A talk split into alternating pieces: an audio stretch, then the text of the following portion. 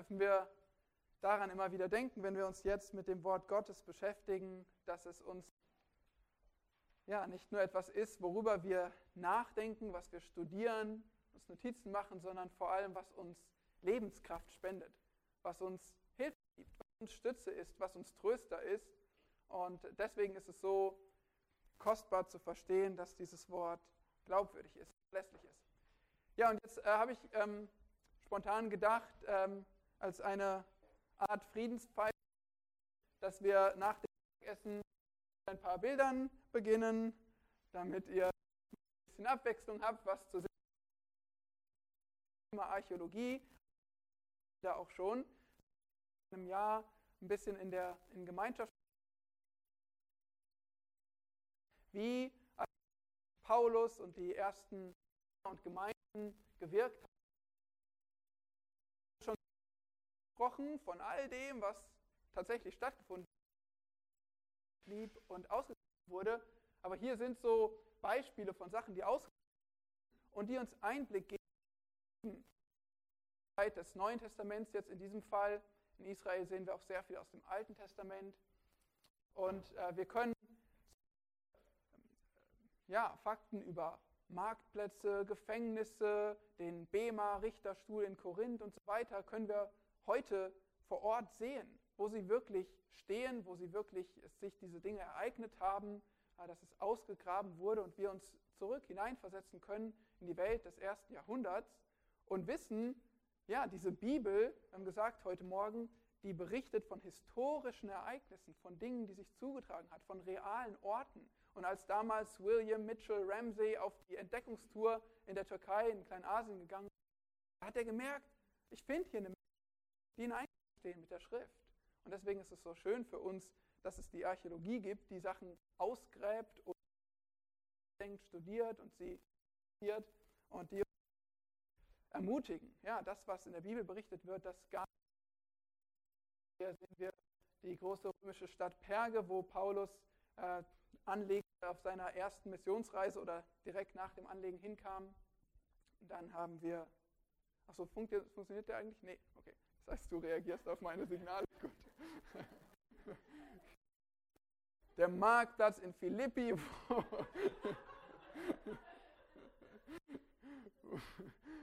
wo ähm, ja, Paulus äh, Begegnung hatte mit, dem, mit der Markt, mit dem Wahrsagegeist, wo er auch genommen wurde und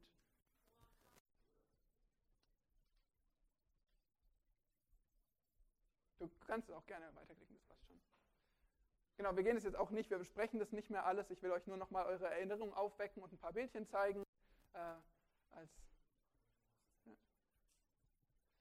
Genau, dann machen wir weiter. Geht? Gut, vielen Dank. Ja, dann wir ähm, ja, solche römischen Straßen, wir erinnern uns daran, an die Spuren, die man dort teilweise sehen kann, Wagen, die dort gefahren sind. Hier das Beschriebene aus Thessaloniki, der Marktplatz und dann dieses Odeon, dieser kleine Städte, wo die Oberen der Stadt, ähm, wie hießen die nochmal in Philippi, äh, in, in Thessaloniki? Die Politarchen, wo die sich trafen und verhandelten und wo Paulus dann gar nicht hingeführt wurde, sondern sie haben versucht, ihn fernzuhalten, damit ihm nichts passieren würde.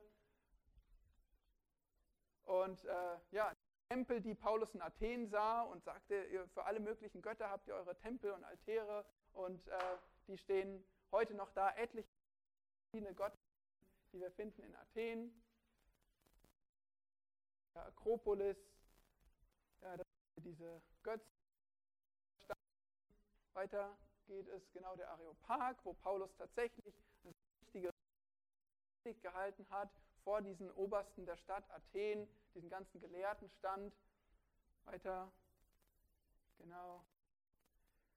Ja, Blick über die Stadt Korinth mit dieser Meerenge, die, wo die Schiffe durchgezogen oder mindestens die Waren durchgezogen, durchtransportiert wurden auf diesem äh, Weg zwischen zwei, ähm, ja, zwei Stellen des Meeres über die Landbrücke rüberzukommen und äh, deswegen die ganzen Soldaten sich in der Stadt, ganzen Matrosen sich in der Stadt Ort von, von Handel, von ja, von ähm, materieller ähm, ähm, ja, Wohlstand, aber auch ähm, ähm, und Prostitution, viel Götzendienst. Aus allerlei Ländern kamen da ja die ganzen Sitten und die ganzen Güter hin und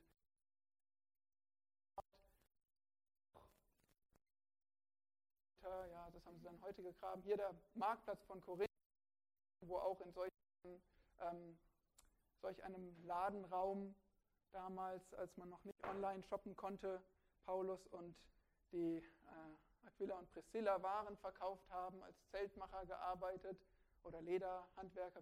Und dann hier dieser Richterstuhl, wo Paulus auch davor stand und angeklagt wurde, aber letztlich nicht verurteilt wurde, weil es einfach nur religiöse Streitereien war, die man ihm zu Lasten legen konnte. Aber der Ort, wo auch die Wettkämpfer damals ähm, wovon auch im Korintherbrief und Bezug nimmt auf die ähm, Wettkämpfer, die ihre Preise erhalten, zum Beispiel bei den isthmischen Spielen in Korinth. Ja, also viele Bezüge, die wir im Neuen Testament finden und die zurückzuführen sind oder auch illustriert werden durch diese historischen Orte. Machen wir nochmal weiter mit dem Fleischmarkt. Ihr kennt das ganze Thema der Opferfleisches in Korinth und wo diese Dinge dann ähm, verkauft wurden. Und die Frage für Christen war, wie gehen wir damit um? Machen wir nochmal weiter. Was haben wir noch? Kenchrea, auch eine kleine Gemeinde, auch äh, die Phoebe, die da herkam. Ähm, dann haben wir in Ephesus dieses Hanghaus, einfach ein größeres Haus, wo wir auch sehen, dieses Atrium innen drin mit den Säulen drumherum da unten und äh, wissen, dass so ein größeres Haus hatte, wo die ganze Gemeinde sich versammeln konnte. Und ja, so waren, gab es häufig diese Hausgemeinden in Häusern von wohlhabenden Gemeindemitgliedern. Ephesus, wo Paulus auch wieder mal äh, angeklagt wurde und macht unser ganzes Götzendienst ähm, Business kaputt und dann gab es wieder einen Aufstand und angelegenen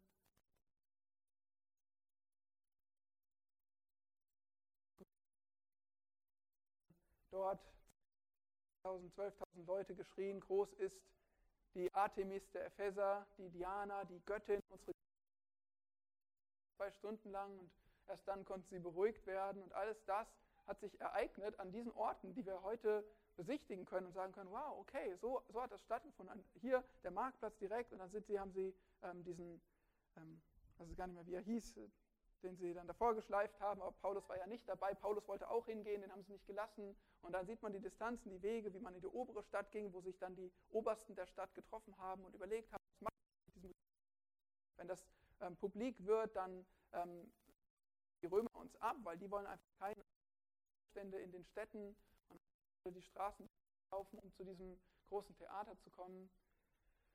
Ja, was haben wir noch? Genau, hier der Tempel der Artemis, eine Nachbildung, den können wir heute nicht mehr so sehen. Auch noch wissen, wie er aussah und Fundstücke wissen wir auch, wie man sich diese Göttin Diana vorgestellt hat oder Artemis. Das eine ist der römische Name, das andere der griechische. Genau, die Straßen Ephesus. Okay, können ein bisschen zügig noch durchgehen. Wollen das nicht alles besprechen. Ja, hier haben sich die Obersten der Stadt dann beratschlagt, auch wieder in diesem Odeon, wie wir schon eins in Thessaloniki gesehen haben. Und weiter. Ja, genau, manches auch nicht ausgegraben. Da sind wir beim Thema. Es gibt so vieles, was man eigentlich doch diesen Hügel aus. Nicht geschehen. Laodicea hat man schon vieles ausgegraben und entdecken können. Die Straßen der Stadt, ein Spiel, was sie gespielt haben wahrscheinlich. Und ja, hier sieht man diese ganzen Schichten, was alles abgetragen werden muss, wo man dann meterweise sich durchgraben muss, bis man irgendwann dann tatsächlich um oder auch Funde, kleine ähm, Gegenstände. Auch wieder so ein Wohnhaus, wo man sich in der Mitte dieses Atrium hatte. Ja, weiter. Genau, weiter.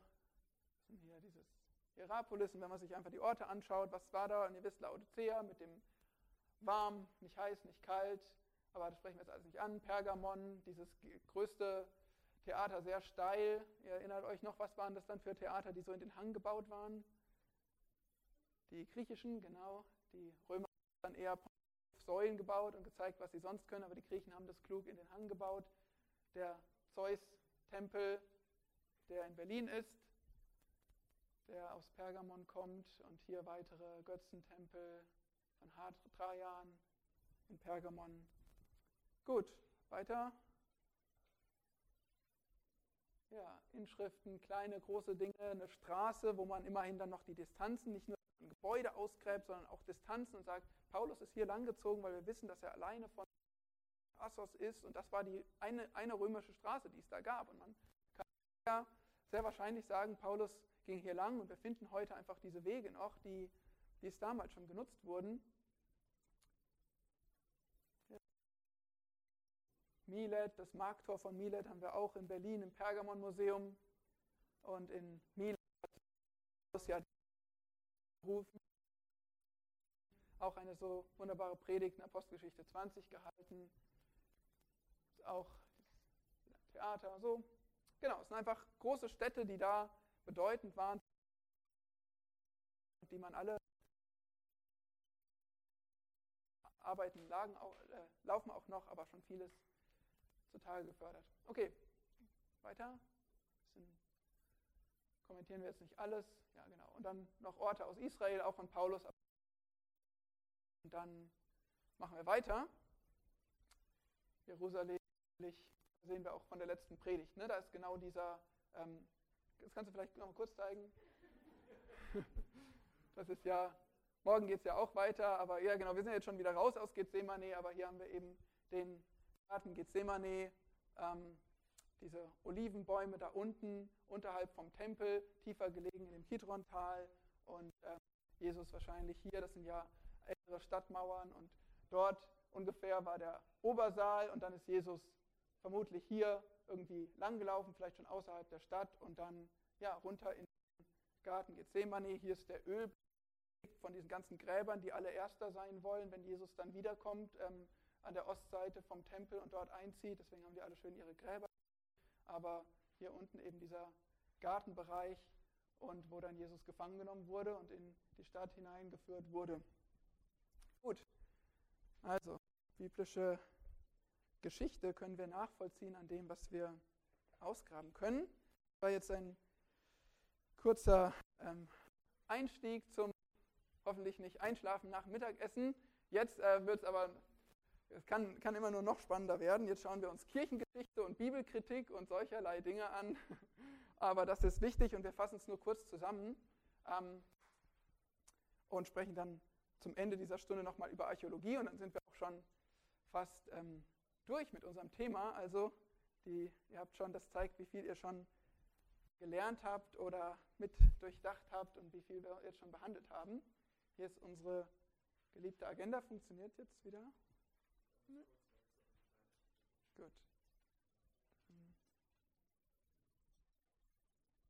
Ja, aber wir sprechen jetzt kurz über die Bibelhaltung in der Kirchengeschichte und da schauen wir uns nicht viel an. Ihr kriegt ein, ein paar kurze Zitate zu lesen. Der Punkt ist, kurz gesagt, wir sind nicht die Ersten, die glauben, dass die Bibel verlässlich ist. Wir sind nicht die Ersten, die glauben, dass die Bibel irrtumslos ist, sondern in der Kirchengeschichte hatte die Gemeinde fast immer diese Überzeugung. Interessant ist sogar, wenn wir ähm, noch, worüber so die frühe Kirche ihre ersten Konzile hatte, also zum ersten, die ersten Male, wo sie sich versammelt haben als Bischöfe, als ähm, Gemeindediener aus verschiedenen Orten und zusammenkamen, worüber haben sie debattiert? Über die Gottheit Jesu zum Beispiel, was noch?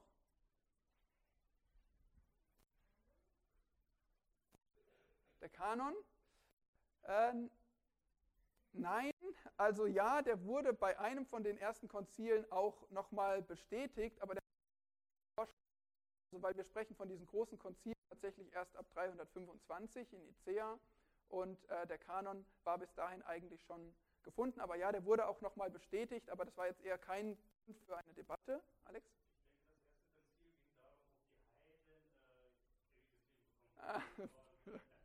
genau. 15, äh, wenn wir sagen, dass das das erste Konzil ist, wo sie in Jerusalem zusammenkamen. Äh, stimmt, genau. Und danach, die ersten Konzile, die waren dann ab 4. Jahrhundert. Ja, also Gottheit Jesu, Menschheit Jesu, Gottheit des Heiligen Geistes, Dreieinigkeit, das waren so die Hauptthemen.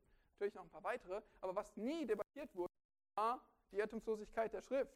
Die Frage, ob die Bibel von Gott kommt, ob es Gottes Wort ist, ob wir uns ob sie Fehler hat, das wurde nicht debattiert, sondern geglaubt. Ja. Ah, das hatten wir schon. Genau. Und dann, ja, also das war keine Frage, sondern die, die Haltung der Kirchengeschichte in der bezüglich der Bibel, die war stabil von Anfang an. So. Und wir schauen uns da jetzt nicht viele Zitate an, wir können euch etliche zeigen. Ähm, hier fasst es auch ein moderner Autor zusammen, aber das habe ich euch gerade kurz gesagt. Die Bibel, manche Lehren waren umstritten tatsächlich, aber die Haltung zur Bibel äh, und ihre Autorität und Inspiration war nicht umstritten. Sehen wir zum Beispiel Justin der Märtyrer im zweiten Jahrhundert, da ich davon überzeugt bin, dass keine Aussage der Bibel einer anderen widerspricht, werde ich lieber zugeben, dass ich nicht verstehe, was geschrieben steht. Das ist gut. Können wir, können wir auch so sagen. Wenn wir glauben, wenn wir Gott vertrauen, dann können wir sagen, okay, wenn ich gerade was nicht auflösen kann, dann liegt es wohl an mir. Aber das haben sie schon damals vollkommen, da sie gesprochen wurden durch das Wort Gottes und durch seinen Geist. Ja, die Bibel kommt von Christus, die Bibel kommt von den Heiligen Geist und deswegen muss sie vollkommen sein. Es besteht kein Widerspruch zwischen dem Gesetz und dem Evangelium, denn beide stammen. Hier geht es dann um.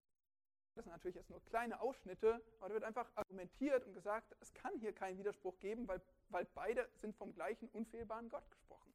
Es war einfach eine starke Glaubensüberzeugung. Und dann noch Augustinus, aber gehen wir jetzt weiter.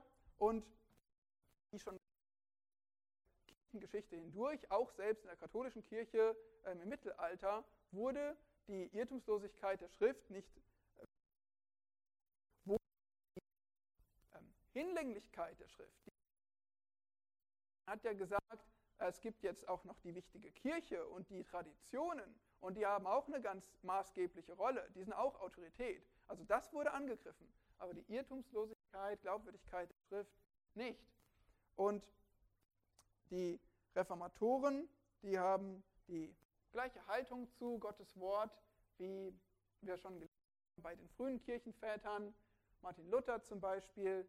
Die Heilige Schrift ist Gottes Wort, geschrieben und in Buchstaben gebildet. Der Heilige Geist spricht kein Wort vergeblich. Wieder Calvin. Auch er bezeugt die Heilige Schrift, ihre Wahrhaftigkeit, ihre Wahrheit, die auch erhalten wurde Heinrich Bullinger, auch ein Reformator, Reformator der zweiten Generation dann. Wir glauben und bekennen, dass die kanonischen Schriften der heiligen Propheten und Apostel beider Testamente das wahre Gottes sind und dass sie aus sich selbst heraus Kraft und Grund genug haben, ohne der Bestätigung durch Menschen zu bedürfen. Ja, und dann haben wir noch die Kirche aus, die haben oft ähm, solche Bekenntnisse verfasst. Ihr kennt vielleicht diese Westminster Confession, das Westminster Bekenntnis oder auch ähm, Nationen, Kirchen in diesen Ländern hatten ihre eigenen Bekenntnisse und sie haben einfach auch alle bezeugt, dass die Schrift Fehler auch solche Herren wie Wesley und Spurgeon verschiedene Zeiten, die ähm, ja, lehren, die, die Schrift ähm, ist vertrauenswürdig. Darauf basierte Wesley, der sagte, wenn es irgendeinen Fehler in der Bibel gibt, tausend sein, wenn es in diesem Buch einen einzigen Irrtum gibt, dann ist es nicht von Gott der Wahrheit gekommen. Ja, das ist die gleiche Logik, die wir heute finden. Du kannst nicht einräumen, dass es irgendwo Fehler gibt, weil dann müsstest du dein, ganzen, dein ganzes Vertrauen in dieses Buch ad folgern, folgern Spurgeon und auch Wesley und andere immer wieder, die Bibel ist glaubwürdig. das ist schon der kurze Kommentar zur Kirche. Wie gesagt, hier könnten wir weiter ausholen, aber das soll euch mal als kleine Beispiele aus diesen Zeiten genügen. Oder gibt es Fragen, dann immer gerne melden. Ich weiß auch nicht, ob das, die Lichtverhältnisse gut sind für eure Wachsamkeit. Ja, gut. Müsst, also könnt es, äh, ich vertraue euch da, sonst wecke ich euch auf. So, und dann kommen wir zum Thema der Bibelkritik. Vielleicht kann uns mal jemand von euch sagen, was versteht ihr unter Bibelkritik? Begegnet euch irgendwo Bibelkritik? Vielleicht gibt es jemanden, der hier nicht viel mit anfangen kann mit Bibelkritik. Erzählt doch mal.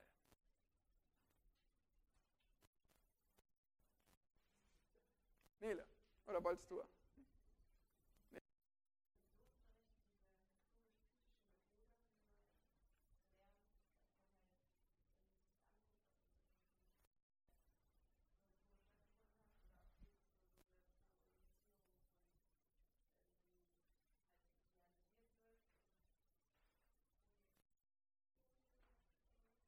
Mhm.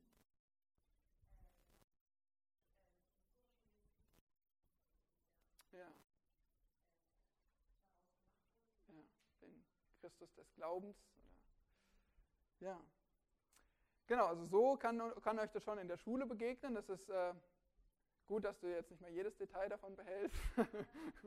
Aber ja, du, du weißt schon noch, worum es geht. Genau, also irgendwie so, dass man differenziert, sagt, ja, okay, wir, wir sehen zwar den Jesus Jesus der Religion, des Glaubens, aber wir müssen jetzt irgendwie hineinsteigen und versuchen zu finden, was ist der historische Jesus, der, der wirklich gelebt hat. Ich meine, abgesehen von all den Ausschmückungen und den Wundern und tollen Worten, die man ihm so in den Mund gelegt hat, damit er irgendwie ein toller Jesus des Glaubens ist. Und ich meine, wie kommen wir darauf zu sagen, wir müssen einen anderen Jesus finden als der, der hier drin steht?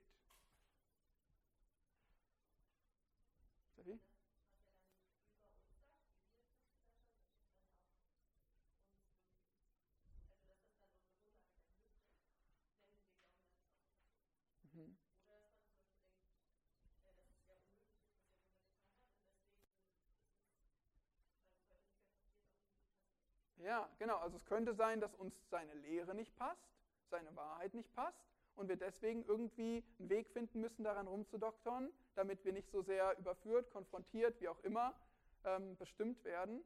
Oder aber wir sagen, ja, manche Sachen davon sind einfach schwer zu erklären. Wunder ist ein gutes Beispiel, dass Jesus über Wasser ging, dass Jesus Brot vermehrt hat, einen Toten auferweckt.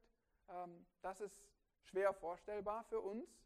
Und deswegen gibt es also genug Grund für Menschen zu sagen, wir, wir müssen da Dinge anders erklären, wegerklären, wir müssen andere Sachen in der Bibel finden. Auch wir müssen die, die Bibel in der Bibel finden oder das Wort Gottes müssen wir wirklich erst daraus finden. Das ist, das ist nicht das komplette Wort Gottes, sondern wir müssen irgendwie suchen, was da drin Worte Gottes sind. Was passiert dann, wenn wir versuchen, Worte Gottes in der Bibel zu finden? Dass es wirklich von Gott kommt. Wenn ihr jetzt zurückdenkt, an was für Themen wir schon behandelt haben. Was machen wir da, wir Menschen? Simone? Ja, okay, genau, wir, ja, genau, du meinst das Richtige, also auf den Punkt, wie, ähm, wir sagen eben, wir sind derjenige, der, der sagt, ähm, nicht jede Seite, nicht jedes Wort hier drin ist wirklich Gottes Wort, sondern wir müssen es erst suchen. Es ist da drin irgendwo versteckt, irgendwo verwoben, aber wir müssen es entmythologisieren, wir müssen die ganzen Mythen bereinigen, die dazu geklatscht wurden und das finden, was wirklich wahr ist.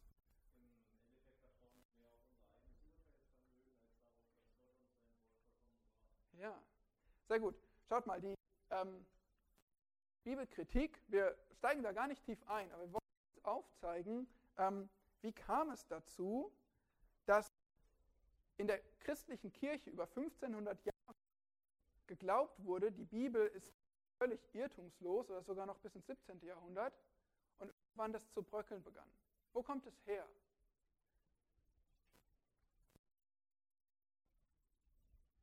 Renaissance?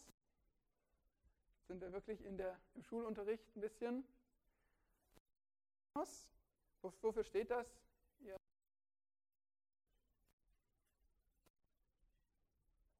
Naître, geboren werden, Renaissance. Wiedergeburt. Wiedergeburt. Re, wieder, Naissance, das, die Geburt von Etre. Und hier haben wir die Wiedergeburt des Menschen zur Mitte der Welt.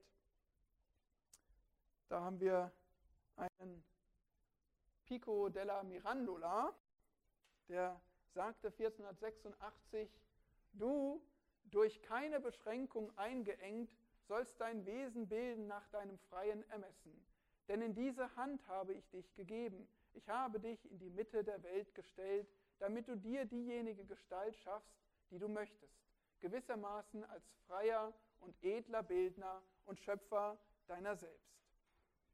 So hat ähm, der Herr de la Mirandola geraten. Nun, im Mittelalter und zuvor war der Mensch heteronom. Es steht autonom und heteronom, so viele Fremdworte, aber von aus anderen Kontexten, das heißt einfach jemand anderes, also jemand anderes und Nomos kennt ihr auch, ist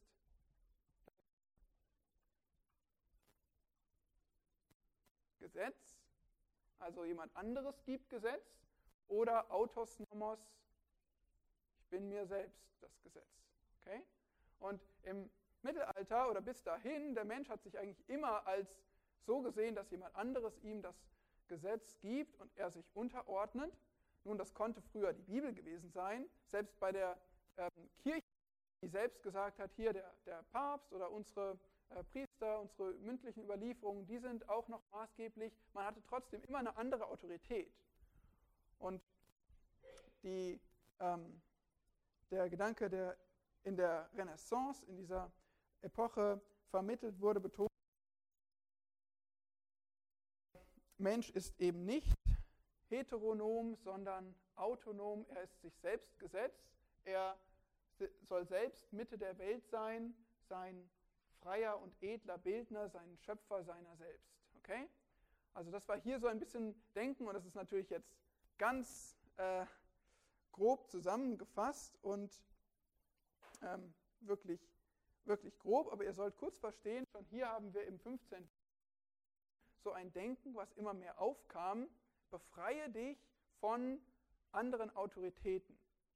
Ja, sei dir selbst das Gesetz, du Mensch, und als nächstes, und die Phasen, die wurden ja nicht so eingeleitet und gesagt, so, wir beginnen jetzt die Renaissance, so, wir beginnen den Rationalismus, sondern man hat ähm, rückblickend, studieren wir die Geschichte und ordnen ein und sagen, okay, hier kam neues Denken auf und das ging von da und da aus und so weiter. Und als nächstes haben wir hier den Rationalismus, René Descartes, der ähm, ein, ein Franzose, der hat den, gilt als Begründer des Rationalismus im Rationalismus, da steckt ja auch ein Wort drin, was ihr kennt. Ratio, Verstand, Rationalisieren verwenden wir auch heute. Und er hat schon die Frage, wie kann ich denn wissen, wie kann ich denn mit meinem Verstand und nachvollziehen, ob das, was die Kirche sagt, wahr, das verlässlich ist oder das, was Gott sagt oder seiner berühmten Aussagen, cogito ergo sum, ich denke, also bin ich. Vielleicht hat er es auf Französisch auch anders noch gesagt, aber Lateinisch, das hat sich durchgesetzt, das ist, was wir sicherlich schon mal gehört haben. Ich denke, also bin ich. Also der ähm, Punkt, dass eigentlich die Grundlage für unsere Existenz, für unser Leben, wie wir leben, das ist, dass wir denken. Unser Denken steht im Zentrum, unser Denken ist die Grundlage so sollte ich auch durch mein also wenn ich über Gott Fragen habe, über Glauben, über das Leben, dann sollte ich denken und mit meinem Denken zu Ergebnissen kommen. So, ich meine, wenn du dich jetzt hinsetzt, keine Ahnung von nichts hättest und sagst, okay, wofür lohnt es sich eigentlich Sinn des Lebens, dann denk mal scharf nach. Vielleicht berätst du dich auch mit ein paar anderen Denkern und gemeinsam kommt ihr irgendwie zu guten Ergebnissen. Aber werdet ihr am Ende beim Ergebnis rauskommen, dass ihr Sünder seid vor Gott und dass ihr Erlösung braucht durch Sohn, der stellvertretend für unsere Sünden starb, wahrscheinlich nicht, sondern ihr stützt euch auf euer Denken, eure Prägung, kulturell, was auch immer, und versucht so. Der Mensch begreift sich von sich selbst her und nicht mehr von Gott. Da gibt es noch einen Spinoza aus, ähm, ich glaube in Holland, äh, Niederlande aufgewachsen, aus einer jüdischen Familie. Aber er hat nun dieses rationalistische Denken, ich muss denken ähm, und damit alles erklären, hat er nun angefangen, auf die Bibel anzuwenden. Und so gilt er als der Vordenker der sogenannten Pentateuch-Kritik. Wofür steht Pentateuch? Fünf Mose und die Kritik der fünf Bücher Mose. Da, da drum, wer hat das geschrieben, wo kommt es her, äh, wie verlässlich sind eben diese fünf Bücher Mose und warum ist die Pentateuch, die Pentateuch-Kritik ist etwas, womit eigentlich die ganze Bibelkritik ihren Anfang nahm oder eine sehr starke, äh, sehr starker Schwerpunkt ist der Bibelkritik. Warum, warum ähm, zweifelt man Mose als Verfasser der Mosebücher an? Warum zweifelt man den Ursprung der Mosebücher an und damit auch ihre Autorität? Okay, das könnte ein Argument sein, weil er nicht dabei war nicht alles wissen hätte können, was vor ihm war.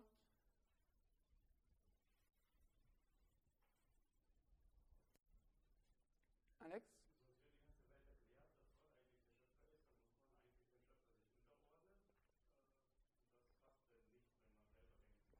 Ja. Genau, da sind wir wieder bei dem Thema, zerstöre die Anfänge und du kannst den ganzen Rest auch in die Tonne schmeißen. Deswegen wird heute die Schöpfung angegriffen, deswegen ist die Evolution so wichtig für alle Gegner des Gottes der Bibel. Da wird angesetzt. Ja? Und ähm, damals schon hat man eben gesagt, die Mosebücher, die sind natürlich entscheidend, das ist das Buch der Anfänger. Für die Juden war das die Grundlage von all ihrer, all ihrer Frömmigkeit.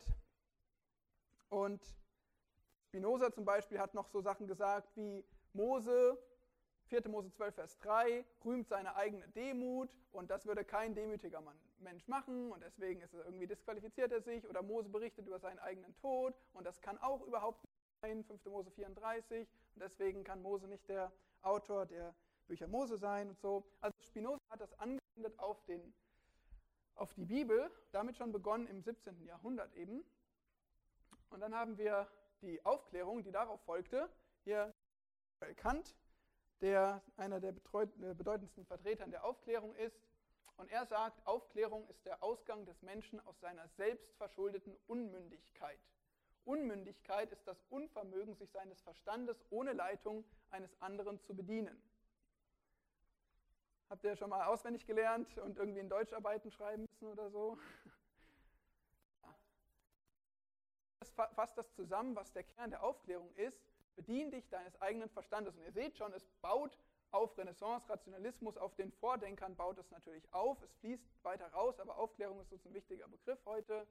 Und ähm, genau, was, das heißt, bediene dich deines Verstandes ohne der Leitung eines anderen. Was machst du, wenn du, wenn du sagst, ähm, ja, die Wunder Jesu, die können sich eigentlich nicht so zugetragen haben, weil mein, meinem Verstand widerspricht es, aber die Bibel sagt es ja. Also glaube ich es. Dann, was hast du dann?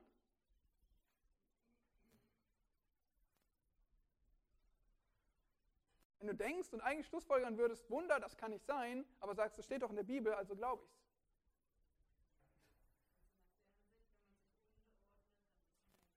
Ja, du bist dann unmündig, weil du nimmst die Leitung eines anderen, die Leitung der Bibel. Hör auf damit, weg damit. Du bist stark, du musst auf dein Denken hören. Du musst, sei doch nicht unmündig, sei kein Kind, sei nicht naiv und ordne dich so etwas wie der Bibel unter, sondern bedien dich deines eigenen Verstandes. Und so seht ihr, das ist ein frontaler Angriff auf die Bibel, ihre Glaubwürdigkeit, ihre Autorität für unser Leben.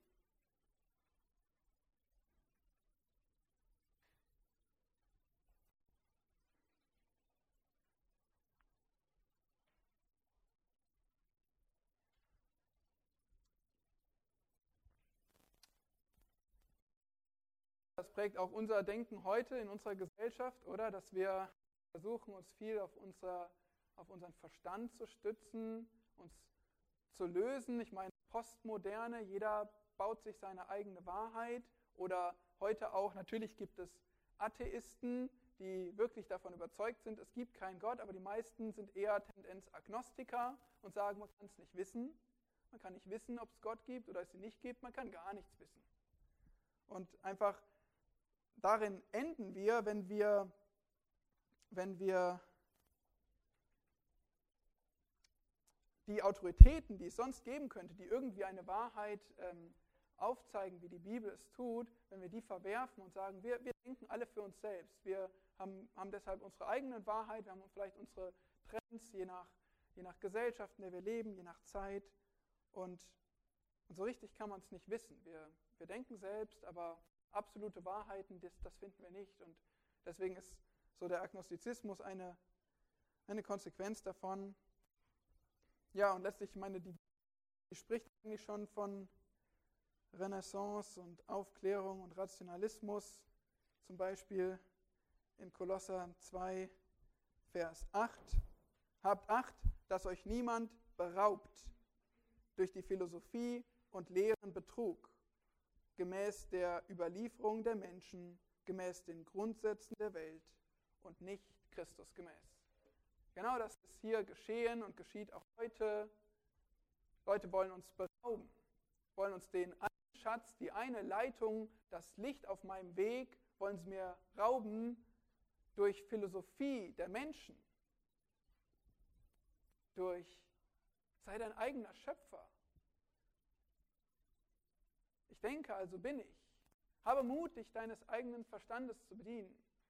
So möchten uns die Menschen mit ihrer Philosophie, ihrer Liebe zur Weisheit, die doch eigentlich keine wahre Weisheit ist, wollen sie uns betrügen. Das ist leerer Betrug gemäß der Überlieferung der Menschen, gemäß den Grundsätzen der Welt, aber nicht gemäß Jesus Christus.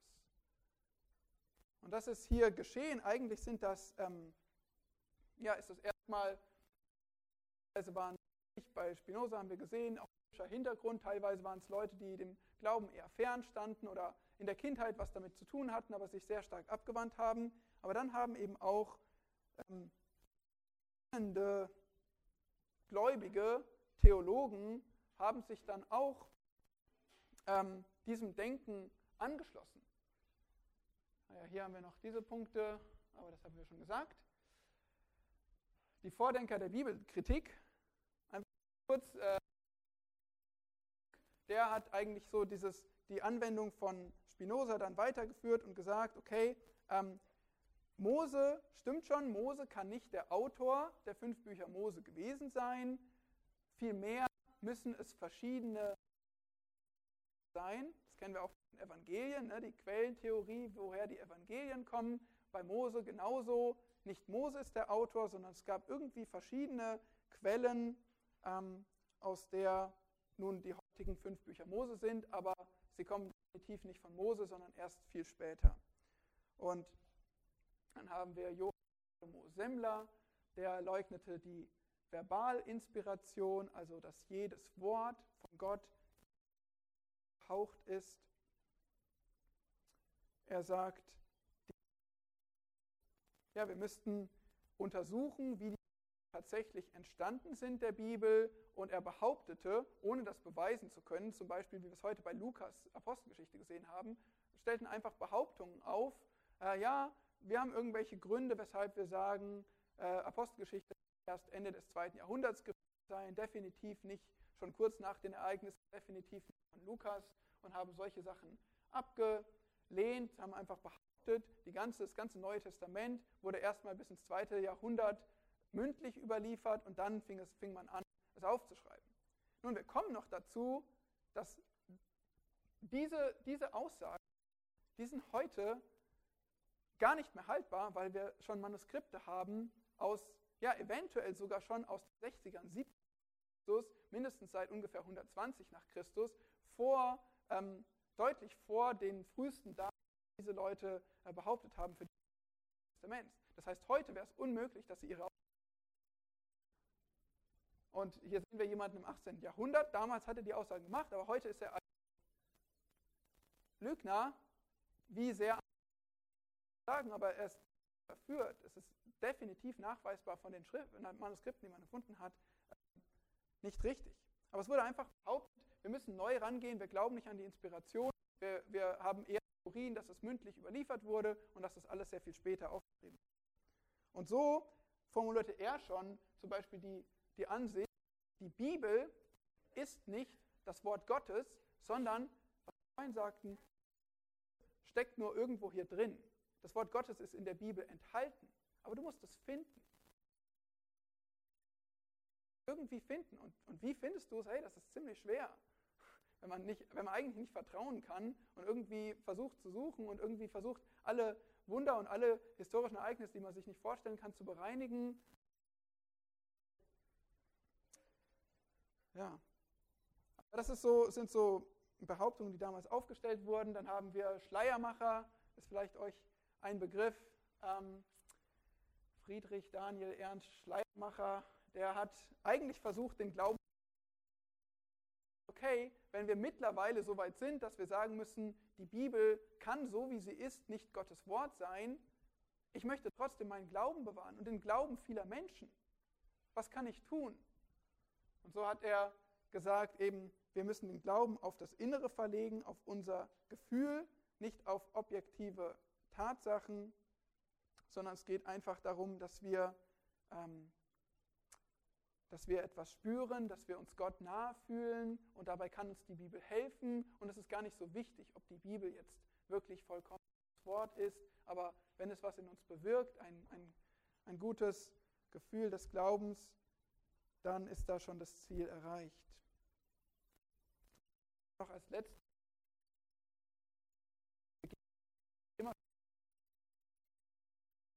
Erst dann gab es die so formulierte Urkunde.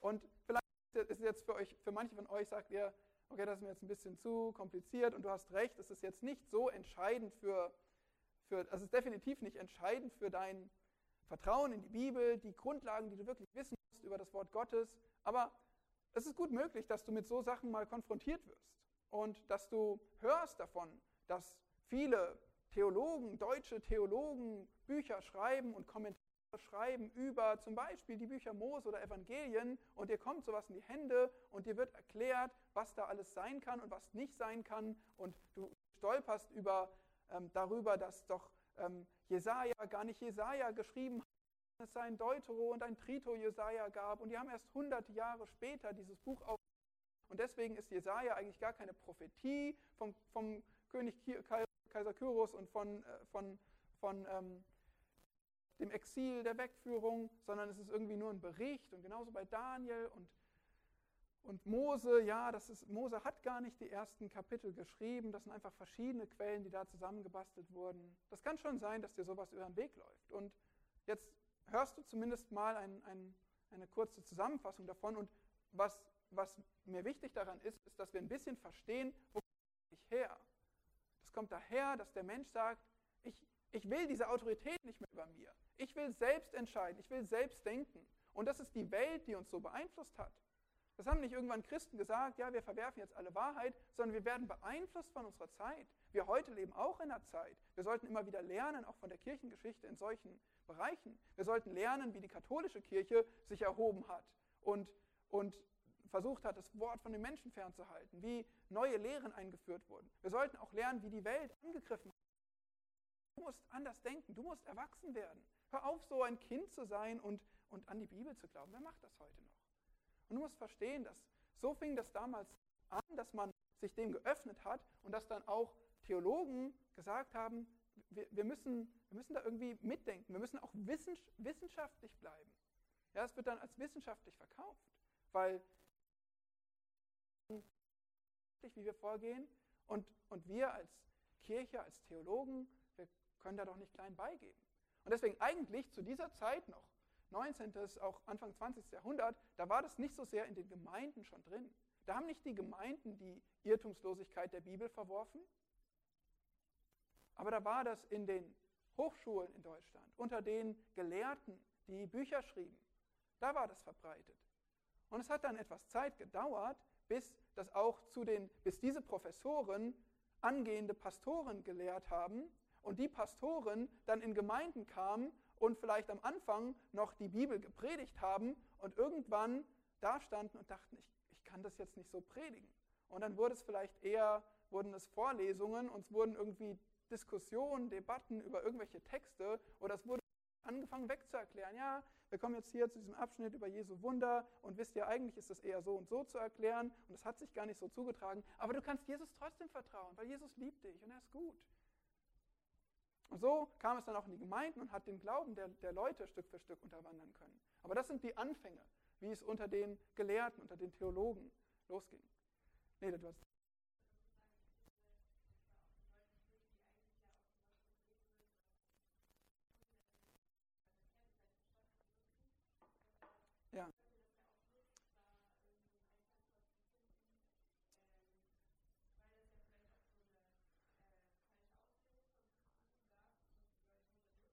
Hm.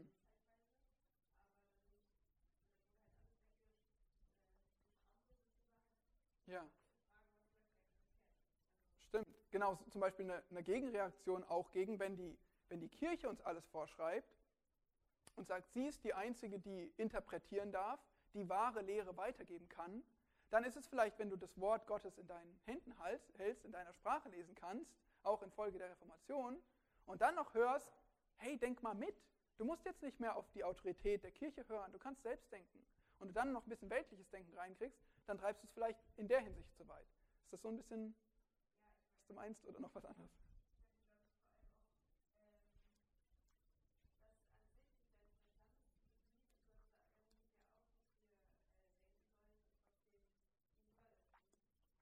Ja. Ja. Ja. Letztlich machen wir das ja auch. Ne? Davon, davon haben wir gesprochen. Du, du hast es auch gestern, heute irgendwann angesprochen mit dem, wir, wir versuchen Hintergründe, Kultur zu studieren. Wir wollen ja die Bibel auslegen, wir wollen sie erklären. Wir studieren auch viel. Wir würden uns auch Theologen nennen. Ihr könnt euch alle Theologen nennen, weil wir, wir beschäftigen uns mit der Lehre, die Gott gibt. Und ähm, ja, wir, wir sitzen jetzt gerade hier und beschäftigen uns mit so einem Thema. Und wir denken hoffentlich. Ja, wir bemühen unseren Verstand.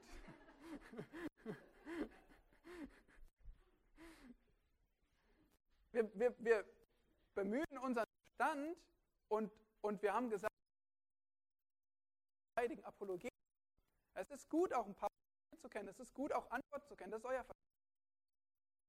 Weil sonst bräuchten wir das Ganze hier nicht machen. Können wir sagen, Bibel ist Gottes Wort, Halleluja, lasst uns wir, wir setzen gerade unseren Verstand ein. Und das ist gut. Aber wir machen das immer, wie du sagst, unter der Autorität Gottes. Wir sagen, unser Verstand wird nicht am Ende alles erklären können. Wir glauben, dass Gottes Wort ist, weil er es sagt. Aber wenn wir uns darauf stützen, dann sehen wir, dass es absolut stimmig ist. Alles, was wir da drin finden, trotz aller Angriffe gegen Gottes Wort, es hält stand. Unser Glaube, dass Gott, Gottes Wort wirklich Gottes Wort ist, weil er sagt, der ist, der ist nicht dumm, der ist entsprechend dem Verstand. Ja, und genau wie du sagst, man kann es zu weit treiben, je nachdem, ob man es im Unglauben zu weit treibt oder unvorsichtig oder beeinflusst von der Welt. Wir alle werden beeinflusst vom Denken der Welt. Genau. Okay. Noch eine Anmerkung, Frage?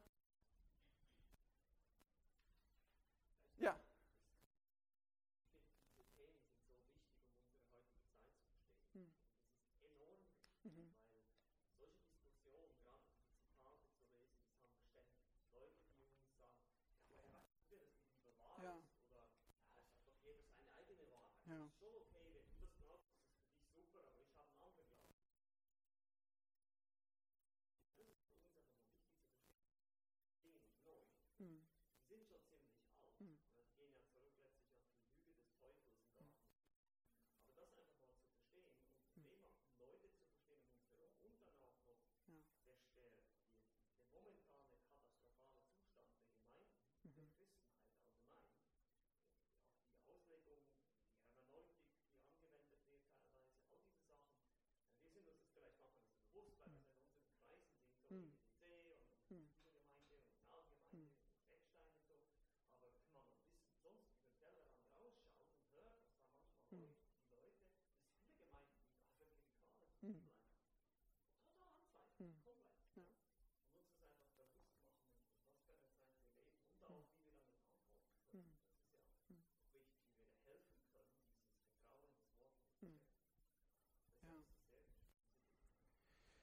Ja, vielen Dank. Gute pastorale Anmerkung auch, ähm, wie wir, ja, ähm, wir haben es selbst in den letzten Jahren erlebt, nicht zuhauf, aber es gab Besucher, die unsere Gemeinde wieder verlassen haben, weil sie nicht glauben, dass alle 66 Bücher zum Kanon der Schrift gehören, weil sie sich nicht, auch manchmal vielleicht nicht, manchmal einzelne Bücher verwerfen, manchmal einzelne Lehren darin sagen, da kann ich nicht mitgehen und verschiedene Gründe vorbringen. Also wir sind damit konfrontiert. Einmal gesprochen über die eine Gemeinde, wo, wo man nicht hätte predigen können und sagen können, hier Epheserbrief von Paulus geschrieben. Na, das ist das, das Kritiker, Paulus Epheser geschrieben. Wo lebst du denn? Das verkündest das, das Leben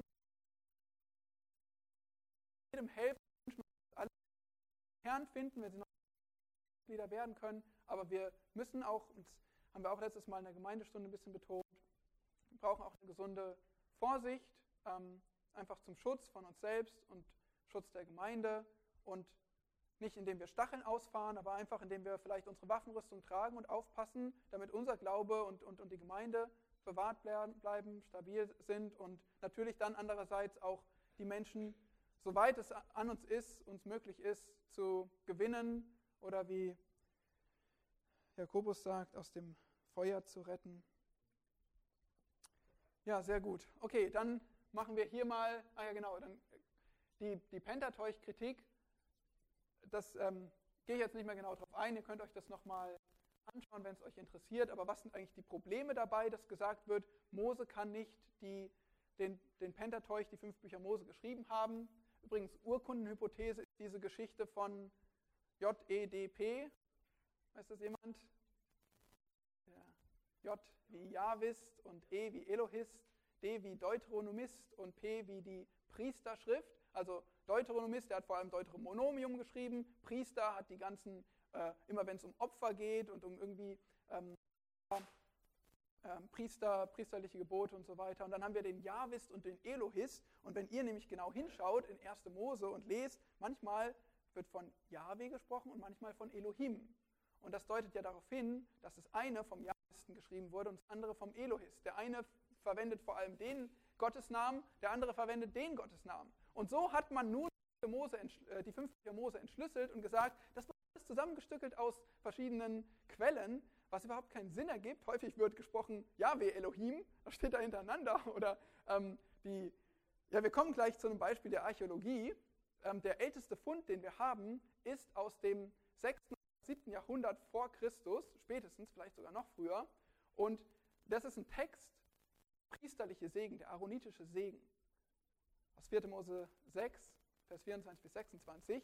Der Herr segne dich oder Yahweh segne dich, Yahweh behüte dich, lasse sein Angesicht. Gefunden im 6. oder 7. oder früher Jahrhundert vor Christus. Aber die Priesterschrift, woher, was die eigentliche Quelle ist laut diesen Leuten, die ähm, kommt, ist erst nach exilisch, 5. oder 4. Jahrhundert. Das heißt, diesen, die, die Quelle, die ursprüngliche Quelle von diesem Text ist jünger, ist später als das älteste Textzeugnis von dem Text, den wir haben. Ähm, aber natürlich konnte man das damals nicht wissen, als man diese Theorien entwickelt hat. Aber heute sind sie als falsch erwiesen. Es gibt trotzdem, so glasklar als falsch erwiesen sind, werden noch gelehrt. Theologie studieren Deutschland und du kriegst beigebracht, dass nicht Mose die fünf Bücher Mose geschrieben hat, sondern dass es ein zusammengestückeltes Werk ist aus verschiedenen Quellen. Und das ist, das ist einfach, ja, Wirklich krass, man nimmt die Primärquellen nicht ernst, man geht mit der Bibel völlig anders um als mit jedem anderen Werk der Antike. Da sagt man, wenn es nicht irgendwie Indizien gibt, die das als falsch erweisen, glauben wir es erstmal. Das ist auch eine gute Herangehensweise. Aber bei der Bibel, das kann nicht sein. Das ist ja die Bibel. Wir lehnen die ab. Und sogar wenn es Sekundärquellen gibt, zum Beispiel die belegen, dass es, dass es tatsächlich schon im dritten oder zweiten Jahrtausend vor Christus zu Mose-Zeiten geschrieben wurde, dass da schon Bibliotheken an Schriften gefunden wurden. Mose sehr wohl alles das aufgeschrieben haben kann und sogar schon Leute vor ihm Sachen notiert haben könnten. Aber auch solche Sekundärquellen werden nicht ernst genommen, um einfach die Theorien zu verfolgen. Und genau hier, das haben wir noch die Annahme, die Erzväter nicht schreiben können. Das ist auch was, man hat nie, irgendwann ist es so ähnlich wie mit den Dinosaurier, äh, mit, den, ähm, mit den verschiedenen Entwicklungen Formen, sogenannten Entwicklungsformen der Evolutionstheorie, wo man nie die Zwischenstücke gefunden hat, nie die, die angeblichen Entwicklungsschritte, sondern nur die eine Art und die andere Art. Und wie es von anderen so findet man nichts.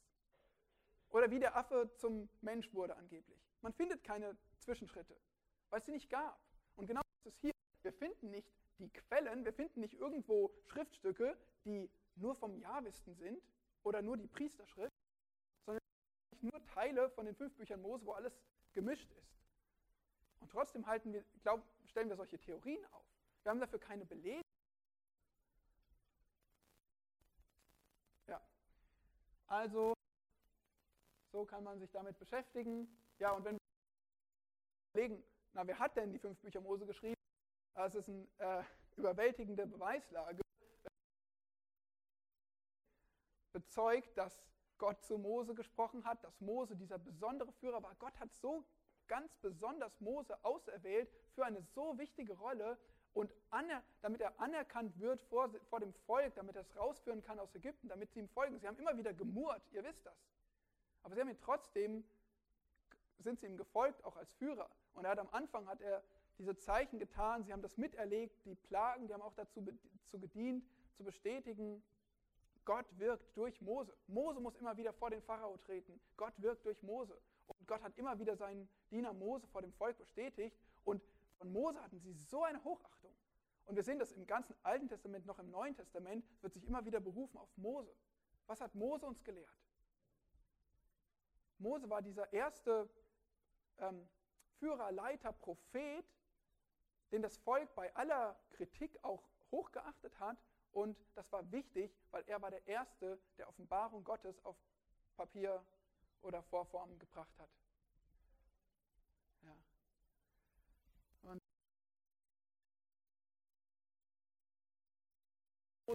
das Pentateuch ist, Christus macht das, das NT macht das, also keiner wenn du die ganze Bibel durchgehst und verständlicherweise, aber es wird nicht nur nicht angezweifelt, sondern die Bibel, die betont es über die Maßen, Mose hat den Pentateuch geschrieben. Also wir müssen für die, für die Theorien dieser, dieser Urkundenhypothese, für diese ähm, Theorien über die Quellen der Mosebücher, da müssen wir äh, nicht nur sondern die ganze Schrift können wir wegschmeißen. So, dann haben wir zwölftens die Bibel und Archäologie. Und hier ist noch ein bisschen äh, eine andere Art, ein bisschen abwechslungsreich, denke ich. Schauen wir uns auch ein paar Funde an, bevor ihr dann euren wohlverdienten Kaffee kriegt und in die Nachmittags- und Abendaktivitäten dürft. Wir haben ja schon ein paar Bilder gesehen zur, ähm, zu dem, was man ähm, ausgegraben hat an ähm, ganzen Städten, an verschiedenen Orten. Was ist die Archäologie? Hier sehen wir das, die Wissenschaft aus Hinterlassenschaften früherer Zivilisationen, die Geschichte herauszulesen.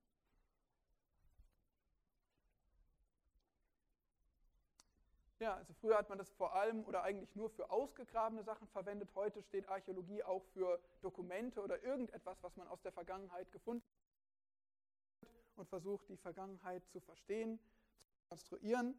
Und die Archäologie die steht überhaupt nicht auf Kriegsfuß mit der Bibel oder mit unserem Glauben. Die Archäologie ist an sich einfach eine legitime Wissenschaft, vergangene Dokumente zu erforschen. Vielleicht hast du irgendwie einen auf dem Dachboden Großvater oder irgendwie sowas, kann man auch noch alte Dinge finden und kann sich fragen, ah, war das jetzt von 1910 oder 1950 oder was, wer hat da an wen geschrieben in diesem Brief und kann ich das noch entziffern und was hat es mit dem Brief auf sich?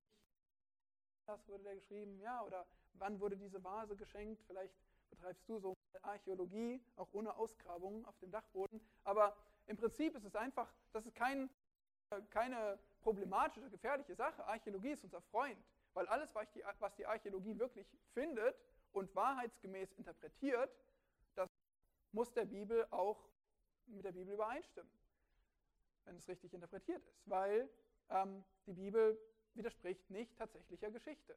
Also Archäologie ist nicht unser, unser Angstgegner, sondern unser Freund. Und ähm, es ist interessant, irgendwie so, wenn man, na gut, vielleicht, ähm, ja, wie man das macht, ist eben, wir haben vorhin so ein Bild gesehen mit verschiedenen, mit, mit wenn man tief in die Erde reingraben musste, um Sachen auszugraben, oder wir haben den Hügel in Kolossä gesehen, und häufig sind das solche Hügel, solche Tells, wo man ähm, Ruinenhügel sind, die aus verschiedenen Schichten, aus verschiedenen Epochen ähm, bestehen. So, ähm, so müssen wir uns Archäologie heute vorstellen, dass man natürlich damals, wenn man eine Stadt gebaut hat, dann hat man nicht irgendwie versucht, mit großen Baggern und Kränen, die es damals nicht gab, äh, Sachen abzutransportieren, sondern man hat einfach oben drauf, wenn sie noch verwendbar waren, und hat einfach immer weiter oben drauf gebaut. Und so konnten auch weiter die Hügel wachsen. Ich meine, man hat ohnehin schon in Israel ähm, Orte gesucht, wo man oben bauen kann, damit man ein bisschen Überblick hat über die Täler und so weiter, besser zur Verteidigung. Ähm, aber so sind auch weiter Ruinenhügel gewachsen und es gibt so Orte wie Megiddo zum Beispiel, da hat man 26 bis 30 verschiedene Schichten gefunden, weil die Stadt immer wieder zerstört wurde und aufgebaut wurde und immer weiter wurde obendrauf gefunden. Und dann kannst du heute einfach, ja, wenn du das dann Stück für Stück abträgst und du baggerst nicht einfach tief rein, sondern du machst das eher mit einem ähm, einer kleinen Schäufelchen oder sonst irgendwas, weil du nichts kaputt machen willst. Und dann gehst du da durch und hast halt einfach über die verschiedenen Jahrzehnte Ausgrabungsdauer hast du immer mehr Schichten zutage fördern können und dann bestimmen können, okay, wenn analysiert wird, wovon ist die Keramik, aus welchem Jahrhundert und, und was man sonst so gefunden hat. Und dann wird eben gesagt, okay, Zeit, das war aus dieser Zeit, aus dieser Zeit. Und so kann man dann einfach zu einfach beschrieben in der Archäologie Sachen datieren können. Ja, was findet man? Äh, genau, es wird noch bezeichnet als das Studium des langlebigen Mülls, weil man muss natürlich dazu sagen, sehr viele Dinge vergehen. Es gibt so ein paar Materialien, die vergehen nicht so schnell, sind langlebig und der langlebige Müll, der bleibt. Man hat ja in der Regel, wenn was wertvoll war und man irgendwo Schmuck gefunden hat, dann hat man das wiederverwendet oder irgendwelche Steine, die noch gut zu verwenden waren. Aber das, was man nicht mehr gebraucht hat, und das irgendwo entsorgt werden konnte oder wo man einfach draufgebaut hat, das ist bis heute erhalten geblieben. Also auch wieder hier zur Einordnung. Wir können es den Müll, aber es gibt auch ein paar besondere Sachen in Gräbern, wo irgendwie dann mit den Toten noch der wertvollste Schmuck oder sowas beerdigt wurde. Die ja, Pyramiden, da kennen wir das auch, ja, wurden, wurden ähm, Waffen, ja, Genau, das ist das, wie wir durch die Schichten graben. Aber letztlich, das ist für uns wichtig, archäologische Berichte bestätigen, die Bibel ist historisch zuverlässig. Und das ist, was die Archäologie leisten kann. Auch hier wieder stützen wir unseren Glauben darauf, dass man irgendwann den Tunnel von Hiskia gefunden hat, von dem auch in der Bibel geschrieben wird. Ist das, warum wir an die Bibel glauben, weil es Hiskias Tunnel wirklich gab? Nein, wir glauben, weil Gott sagt, er spricht durch die Bibel. Aber die Archäologie ermutigt uns, weil sie sagt, hey, alles, was Gott behauptet gesagt zu haben, das passt zu dem, was passiert ist. Und das ist doch ermutigend, das bestätigt seine Glaubwürdigkeit. Und das ist, was Archäologie leisten kann. Archäologen bezeugen die Glaubwürdigkeit der Schrift, das ist auch. Es gibt immer wieder ehrliche Ungläubige, die sich zwar nicht unter Gott beugen wollen, aber die trotzdem irgendwo erkennen, feststellen, ähm, ja, das, die Bibel berichtet hier akkurat oder wir können hier zumindest keinen Fehler nachweisen und manchmal sogar verblüfft davon sind, wie Lukas all das so genau gewusst haben kann und die verschiedenen Stadtobersten so genau beschrieben haben kann. Das ist beeindruckend. Wenn man 1800 Jahre danach nichts drüber geforscht hat und dann sich auf eine Suche begibt und erwartet, dass Lukas sich als fehlerhaft erweist und dann staunt man, ähm, dass man hier Wahrheit findet. Und so gibt es hier auch ja, manche Stimmen von Archäologen, die sagen, im Ganzen ist das Bild der Genesis historisch und es gibt keine Ursache, die allgemeine Zuverlässigkeit der biografischen Details anzuzweifeln. Also gerade wenn wir an Berichte von Abraham, Isaac, Jakob und sowas denken, dann sagt hier ähm, jemand eben, das ganze Bild ist historisch. Wir haben keinen Grund, etwas anzuzweifeln. Oder Alan Millard, wir können zum Schluss behaupten, dass man nichts gefunden hat, das bewiesenermaßen irgendeiner Aussage des Alten Testaments widerspricht. Archäologische Forschung ist eine willkommene Hilfe zu einem reicheren Verständnis der biblischen Schrift. Ja, und das sind oder zumindest die Ungläubigen. Einer war jahrelang in der Schule von Bibelkritikern und hat sich dann irgendwann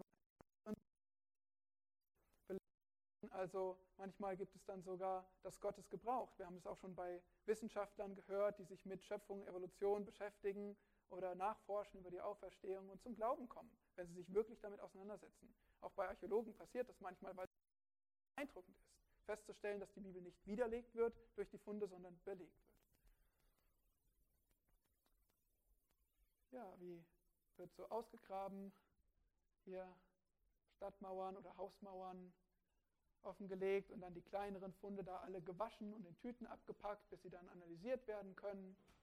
Und es wird viel Müll, viel Schutt durchgesiebt, bis man irgendwo etwas findet, was sich vielleicht lohnt, genauer zu untersuchen. Aber man kann auch falsche Entscheidungen dabei treffen. Zum Beispiel, wenn irgend so daherlaufende Reisegruppen mal mitmachen dürfen und irgendwie sagen, ach, das brauchen wir nicht. Oder dann kommen wir immer und finden irgendwie so kleine, oh, ich habe eine Tonscherbe gefunden, ja, hier gibt es Millionen von, schmeiß die weg. Ähm, naja, genau. Also selbst, selbst die Archäologie ist jetzt nicht, je nachdem wer da mitarbeitet, ähm, so, dass sie von allen, ähm, dass sie immer genau das Richtige und bewahrt. Also es sind einfach riesige Hügel teilweise an Schutt und es ist, äh, kostet viel Geld und Zeit, äh, was mit anzufangen. Ja, aber hier ein paar Beispiele. Wir gucken einfach jetzt noch, wir haben noch zehn Minuten, dann müssen wir beenden, aber fünf Bücher Mose, wie die zum Beispiel angezweifelt, dass das Kamel ein Haustier war. Ähm, na gut, was ihr jetzt vielleicht bei Haustier denkt, dann sagt ihr auch, äh, ein Kamel würde nicht in mein Wohnzimmer passen. Das ist nicht damit gemeint, sondern dass das Kamel überhaupt gehalten wurde von Menschen und bei in der Nähe des Hauses äh, wohnte und verwendet wurde als Reittier zum Beispiel und so. Das hat man lange angezweifelt und dann hat halt dadurch gesagt, auch die Berichte in 1. Mose, schon 1. Mose 12, lesen wir davon, dass Kamel Kamele hatte und äh, das hat man dann in Frage gestellt, aber man hat äh, ziemlich ja, viele Belege jetzt schon gefunden von Kamelknochen, die bei Wohnhäusern gefunden wurden oder kleine Kamelfiguren, die man sich angefertigt hat oder ähm, Kamel, äh, die man äh, gebraucht hat im Alltagsgebrauch. Da gibt es einfach verschiedene Texte, aber äh, so kann man heute klar sagen, nein, das ist kein, das ist, das ist äh, durchaus belegt. Mose und die Hethiter interessant, muss ich erwähnen, weil dazu gibt es auch was in Berlin. Und zwar in 1. Mose 23 lesen wir schon, wie, ähm, wie Abraham, glaube ich, sein, genau, der braucht da ein Grab für Sarah. Und spricht er mit den Söhnen Heths, den Hethitern, und bittet hier um ein Grab, wo er seine Frau begraben kann und kauft das auch ab. Da begegnet er Hethitern. Und wisst ihr was? Die Hethiter, die werden 62 Mal in der Bibel erwähnt. Sogar Uriah war ein Hethiter, da sehen wir es auch noch. Aber ähm,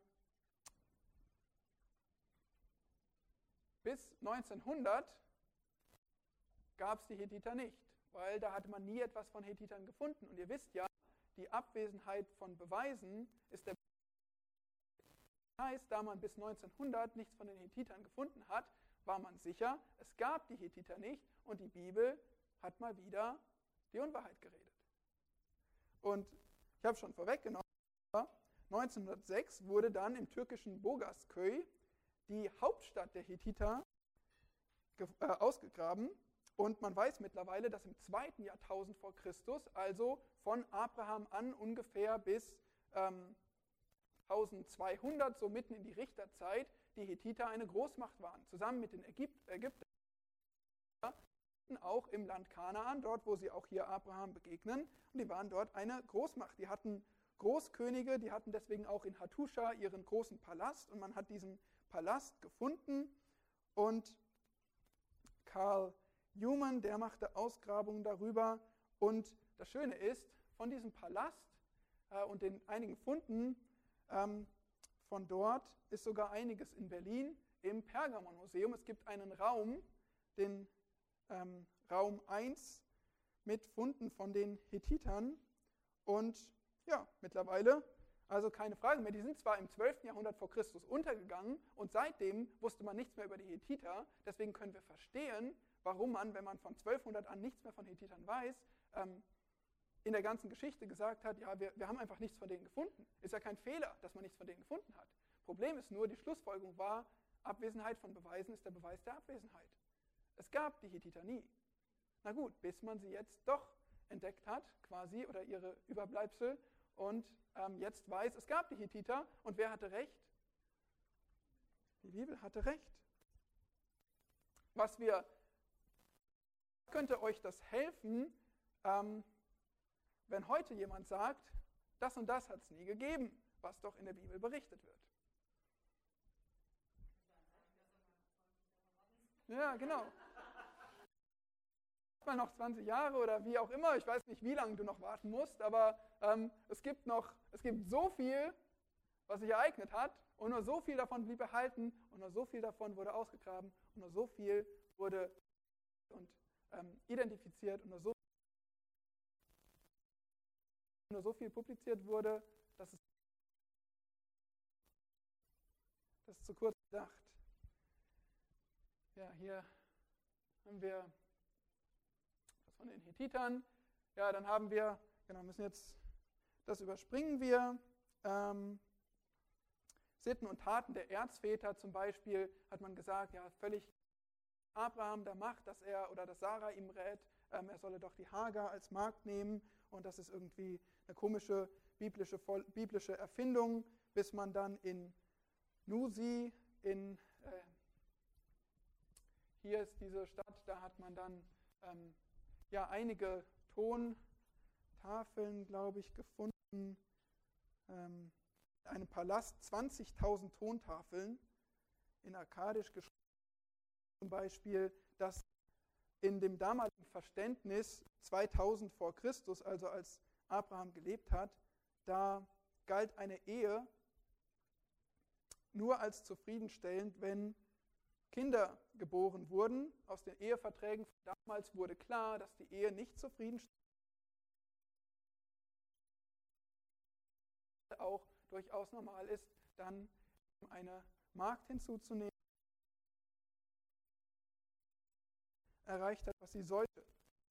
Damals eine übliche Sitte. War es richtig, was Abraham und Sarah gemacht haben? Anderes Thema, aber es war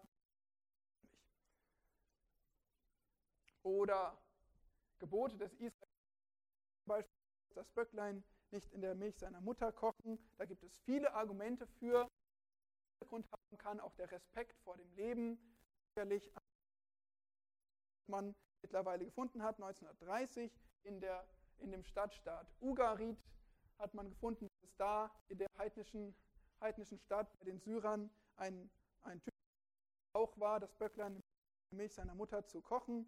Und ähm, und zwar bei, bei, im Götzendienst, im Rahmen von Götzendienst, bei Kulthandlungen. Und deswegen ist es ein, auch ein sehr guter Grund, warum Gott gesagt hat, ihr sollt euch abgrenzen von den Heiden, ihr sollt sowas nicht machen. Also so gibt uns die Archäologie oft einen tieferen Blick darauf. Hier der angesprochene aaronitische Segen, habe ich jetzt vorhin schon gesagt, aber das ist, ähm, das, ist das Original.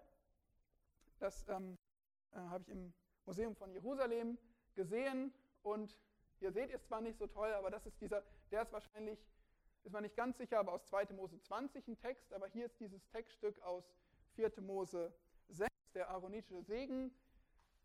Und hier sehen wir größer dieses Stück und wie man das ähm, identifiziert hat, was an Buchstaben man noch drauf erkennen kann. Hier ist es ein bisschen einfacher geschrieben, also hebräisch gesehen einfacher, dass man es wirklich ein bisschen lesen kann. Und da oben sieht äh, Havarech, also das Segnen und dann immer wieder ähm, Yahweh, die Buchstaben hier. Und der Herr, ja, segne dich, lasse sein Angesicht leuchten über dir. Das steht nachweislich das, der früheste Fund, also noch 400, die wir haben und die uns so wichtig sind zur Schrift.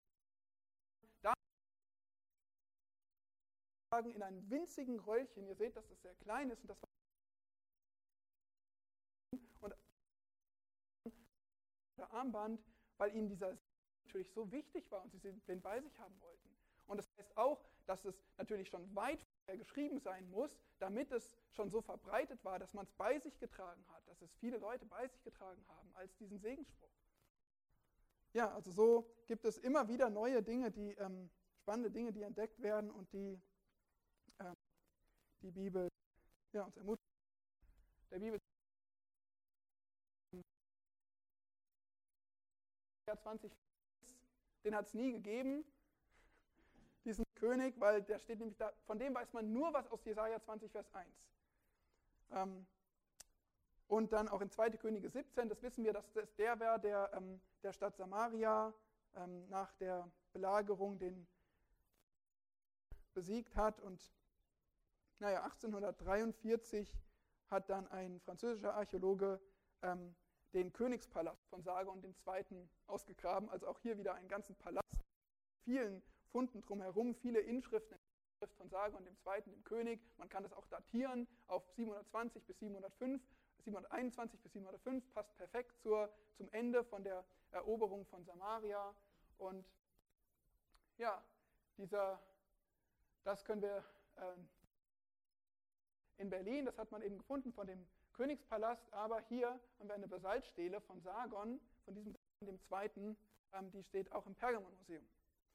Und äh, so, ja, ab, ab, schon mal im Pergamon-Museum. Kleine Anmerkungen für die, die noch nicht da waren oder die schon lange nicht mehr da waren.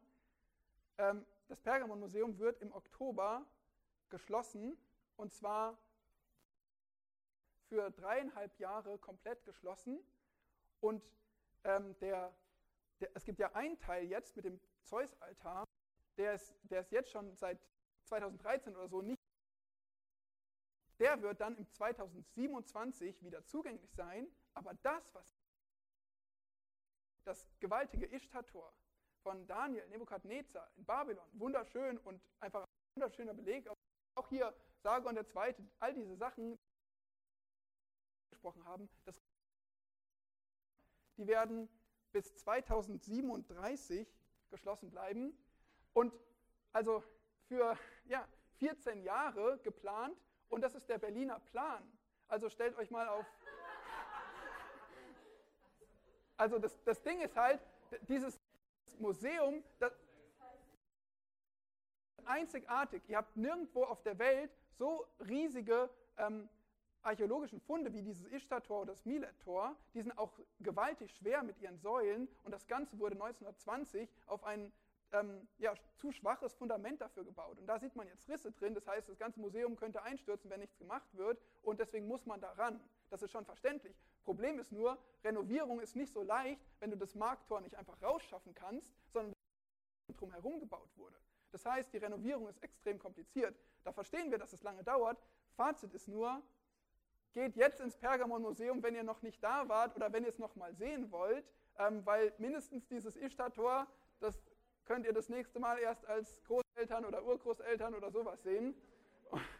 Und ähm, ja, vielleicht sogar ja, am ersten, ersten Sonntag, Museumssonntag, wo man kostenlos in die Museen kann. Man könnte mal vormittags gehen oder natürlich auch sonst irgendwann und dafür zahlen. Bis Oktober haben wir Zeit. Und vielleicht könnten wir uns sogar überlegen, ob wir nochmal als Gruppe reingehen wollen oder so. Dann könnte man auch, könnte man auch irgendwie eventuell. Wer? Ja. Cool, also genau, lass vielleicht eine Gemeindeaktion machen mit allen, die Interesse haben und uns ein bisschen von diesen Sachen auch anschauen. Und jetzt äh, gibt es Kaffee trinken. Äh, wird beim Kaffee eh wieder gebetet? Nee? Okay. Ich bete jetzt. Entschuldigung, das war jetzt, ich habe Ruhe angestachelt, das ist. Äh Lasst uns beten. Großer Gott, wir danken dir nochmal von Herzen für alles, was wir sehen durften. Du ähm, gibst uns dein Wort, es kommt von dir, aber du gibst uns auch so viel Ermutigung, weil wir sehen können, es entspricht dem, was gefunden werden kann. Das entspricht dem, was durch Nachforschungen herauskommt und wir erleben dein Wort als verlässlich. So hilf uns darauf zu vertrauen, es auch so zu vertreten, aber vor allem es zu glauben, es zu lesen, es hochzuschätzen. Wir geben dir alle Ehre dafür. Danke auch für den Nachmittag, den Abend, der vor uns liegt. Segne bitte unsere Gemeinschaft und auch Kaffee und Kuchen jetzt.